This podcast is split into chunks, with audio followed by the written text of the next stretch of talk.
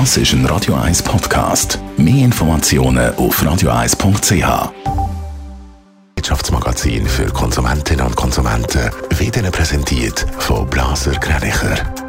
Wir beraten und unterstützen Sie bei der Bewertung und dem Verkauf von Ihrer Liegenschaft.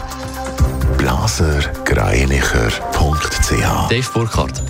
Die Schweizer Börse dürfte am letzten Handelstag der Woche im Plus loslegen. Laut den vorbörslichen Daten von Julius Bär steht der SMI beim Börsenstart bei 12.082 Punkten und damit 0,2 Prozent höher als noch gestern. Schon gestern hat der SMI mit 1,4 Prozent deutlich im Plus geschlossen. Die Fastfood-Kette Burger King will sein Russland-Geschäft ganz aufgeben. Im Moment sind die rund 800 Filialen aber immer offen, weil im Mutterkonzern von Burger King nur 15 Prozent am Gemeinschaftsunternehmen im Russland-Geschäft gehören. Jegliche Unterstützung und Investitionen sind aber schon eingestellt.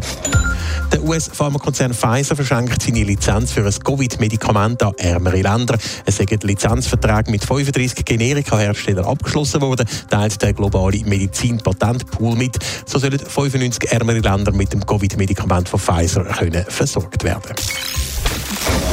Kurz nach der Invasion in die Ukraine ist Russland von zahlreichen Ländern mit harten Wirtschaftssanktionen beleidigt worden. Außerdem ist Russland auch aus dem internationalen Zahlungssystem SWIFT ausgeschlossen worden. Trotzdem, eine drohende Staatspleite hat Russland fürs Erste können abwenden Dave. Ja, offenbar, so heisst es aus dem russischen Finanzministerium, dass gewisse Zinszahlungen hätten können geleistet werden. Ein paar Besitzer von Anteilen von russischen Dollaranleihen im Volumen von 117 Millionen, Millionen Dollar hätten die fälligen Zinszahlungen bekommen, haben zwei Marktteilnehmer der Nachricht Nachrichtenagentur Reuters gesagt. Die Zahlung sei gegen seine Erwartungen erfolgt, sagt ein Marktteilnehmer weiter. Andere Anspruchsberechtigte haben gesagt, sie hätten noch kein Geld von Russland bekommen, seien aber optimistisch, dass das bald noch passieren werde. Die Zahlungen die sind als erster Test gewertet worden, ob Russland trotz der Sanktionen seine internationalen Schuldverpflichtungen immer noch nachkommen kann. Und mittlerweile gibt es weitere Sanktionen gegen Russland. Ja, so haben zum Beispiel Japan und auch Australien weitere Sanktionen gegen Russland angekündigt, unter anderem gegen weitere Oligarchen, aber auch Organisationen, Banken oder das russische Finanzministerium. Außerdem wollen Australien, die G7-Staaten und die EU enger zusammenarbeiten, um insbesondere die Sanktionen gegen Oligarchen besser können durchzusetzen.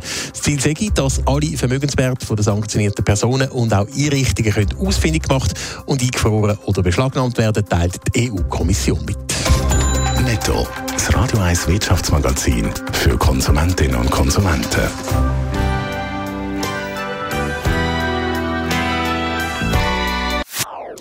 Das ist ein Radio 1 Podcast. Mehr Informationen auf radio1.ch.